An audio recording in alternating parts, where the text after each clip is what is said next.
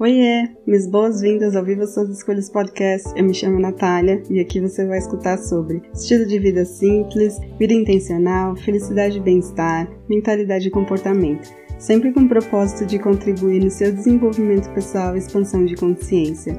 Lembre-se que você é livre para definir sucesso e felicidade nos seus próprios termos. Bora pro episódio de hoje? Olá, minhas boas-vindas a mais um episódio do Viva Suas Escolhas Podcast. Eu me chamo Natália e eu fico feliz de ter você por aqui hoje. O último episódio falou sobre estresse, então hoje eu quero compartilhar um pouco do oposto, que é felicidade. Não aquela felicidade utópica que as pessoas vendem por aí. Esse é um pouco do tema que eu quero compartilhar com você e eu espero que você fique comigo até o final. Eu estou falando daquela felicidade fácil de se alcançar todos os dias, se a gente se permitir, obviamente. Entre todos os conceitos sobre uma vida lenta, minimalismo, slow living, yoga, eu escolho uma vida simples.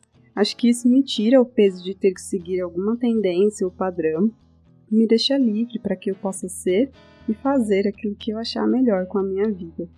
E isso me faz levar uma vida mais intencional e que tem a ver com o que eu realmente valorizo.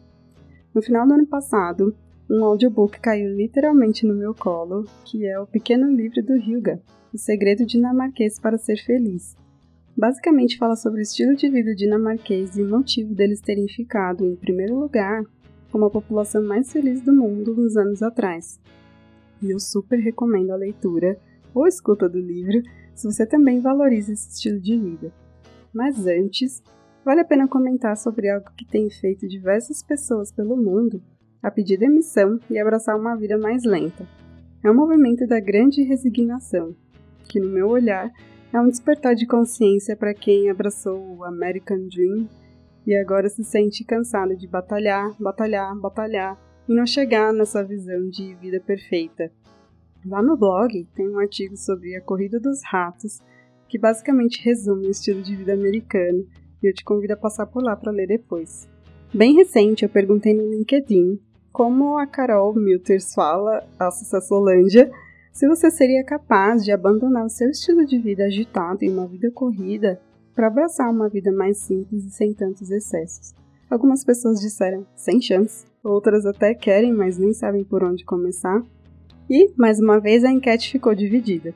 A questão é que essa busca constante por um objetivo, o próximo salário, a casa melhor decorada, a casa maior, o próximo projeto, o próximo grande marco, traz vários danos ao nosso emocional, psicológico, físico e mental.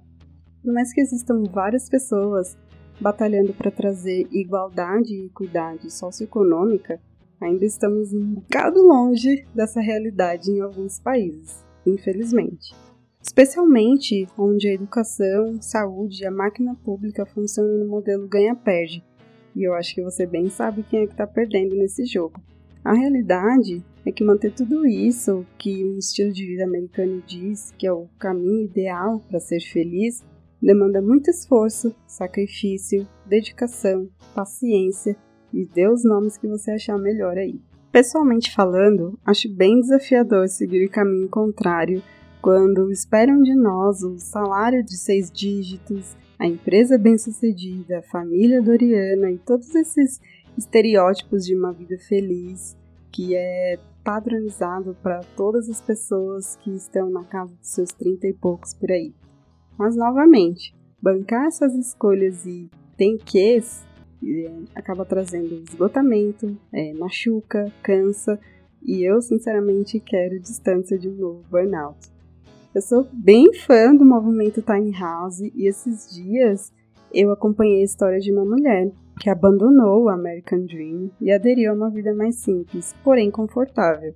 Porque simplicidade não quer dizer que você vai dormir num colchão no meio de um cômodo vazio de uma casa. E nas falas dela, algo me tocou bastante, que foi é, que a vida feliz e significativa ela acontece do lado de fora quando você tem tempo para aproveitar a natureza, desfrutar do que existe, explorar lugares novos, conhecer pessoas com a mente parecida. E é quase impossível fazer isso quando você precisa se matar de trabalhar para pagar um financiamento bancário ou manter um estilo de vida onde a premissa é trabalhe e pague boletos. A pergunta que não quer calar: será que jogar tudo pro alto e abraçar uma vida mais simples é realmente o caminho para a felicidade? Eu posso falar apenas por mim, eu não me arrependo dessa escolha, e quando eu ouvi esse livro foi mais uma confirmação de que é possível ser feliz sem tantos excessos. Por isso eu trouxe um pouquinho do livro, que são 10 mandamentos para você praticar a riga, para poder compartilhar com você.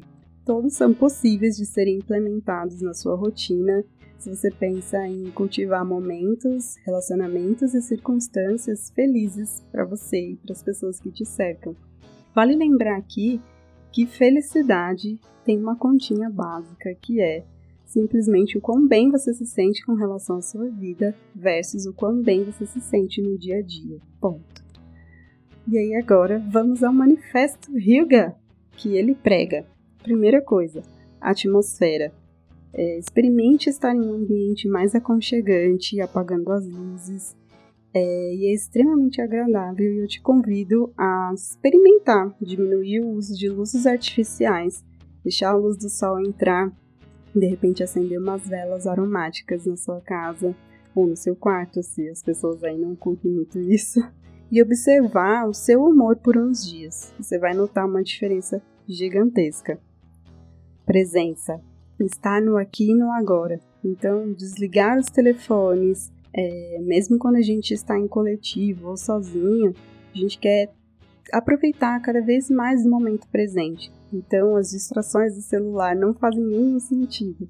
A gente pode se colocar mais presente em qualquer atividade que a gente escolhe fazer, seja cozinhando alguma coisa gostosa, lendo um livro, tomando um banho, apreciando um vinho, estudando.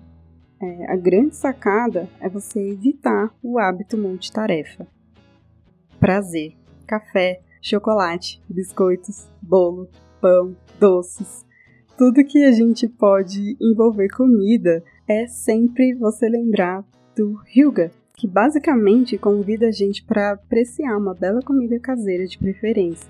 Evitar os industrializados só traz benefícios não só para sua saúde, mas também para sua mente, pois aí você vai querer tentar umas receitas novas e é um misto de ciência, curiosidade, diversão e sorte, porque nem tudo sai tão gostoso como a gente imagina. Igualdade. É, tudo é sobre o nós. É, outra coisa importante que o Ruga defende, o nós ao invés do eu. Basicamente é compartilhar coisas sobre o coletivo, sobre o grupo que você faz parte, ao invés de simplesmente você sentar numa aula de amigos e falar apenas sobre você e suas conquistas e a sua mudança de carro recente. E aí, nesse caso, é melhor falar sobre a previsão do tempo. Gratidão. Praticar a gratidão é se permitir agradecer pelo que você já tem, pelos seus aprendizados, pelo quanto você já cresceu, superou e evoluiu nos últimos tempos, alguém te agradecer por algo que você fez de maneira genuína. Então, praticar a gratidão vai muito além de você é, simplesmente ser educado. Harmonia. Isso não é uma competição, a gente já gosta de você. Então, uma das coisas bem bacanas do yoga é você poder valorizar um ambiente harmonioso, sem aquela necessidade de você ficar buscando validação, agradar as pessoas, fazer um papel ou usar uma máscara para que as pessoas te aceitem, nem contar sobre todos os seus feitos se você está com as pessoas que já te aceitam e te amam como você realmente é. Então não tem necessidade de fingimento. Conforto. Ficar confortável, fazendo uma pausa, tudo é sobre relaxar. E sim, pode ser você usar uma roupa de cama super gostosa, com vários fios, é, assim como você se sentir confortável no ambiente, no grupo de pessoas, com o que você faz, aquilo que você fala, como você se expressa. O importante é você não sentir aquele aperto no peito enquanto você está sendo simplesmente você. Trégua, sem drama, sem fofocas, sem falar mal dos governantes, sem criticar alguma pessoa da família pelas costas, evitar o drama das coisas que a gente não pode controlar ou que não fazem parte da nossa realidade, tudo isso tem que ser evitado ou é recomendado evitar. Não significa que a gente vai usar um óculos cor-de-rosa e não vai perceber a realidade como ela realmente é. simplesmente significa que a gente vai focar em coisas construtivas e significativas. União construir relações e é, uma rede de apoio saudável. É tão bom você sentar e bater um papo para lembrar das coisas boas, estar entre os seus, se divertir com a sua rede de apoio. Nutrir relacionamentos saudáveis faz parte de qualquer teoria sobre felicidade que você encontrar por aí, e realmente isso faz uma enorme diferença para o seu bem-estar. Abrigo é, estar num lugar, seja sua casa ou a casa de alguém que você frequenta, ou um lugar para onde você vai quando você viaja, sempre é buscar essa sensação de paz e de segurança. Quem já conviveu em ambientes onde existem discussões, brigas, pessoas não se falam por dias, não existe trégua e compreensão sobre pontos de vista diferentes, vai valorizar demais o ambiente onde você se sente em paz. Afinal, a vida já reserva vários estresses para lidar e se você estiver em paz, é mais fácil você passar pelos desafios. Bom, dito tudo isso, eu espero que tenha despertado curiosidade não apenas sobre o livro, mas quem sabe sobre uma vida mais simples. Tem vários conteúdos no site sobre isso, se você quiser explorar mais esse conceito. Eu fico por aqui nesse episódio e aproveito para te convidar a conhecer mais sobre o meu trabalho no site e dizer que minha agenda está aberta caso faça sentido para você nesse momento especialmente o Desacelera e Sessions, onde a gente trabalha em conjunto para retomar o seu autocontrole e focar no seu bem-estar, mesmo que a sua realidade agora seja uma vida agitada e repleta de sobrecarga. Eu espero que você tenha gostado e lembre de ficar de olho nos recadinhos.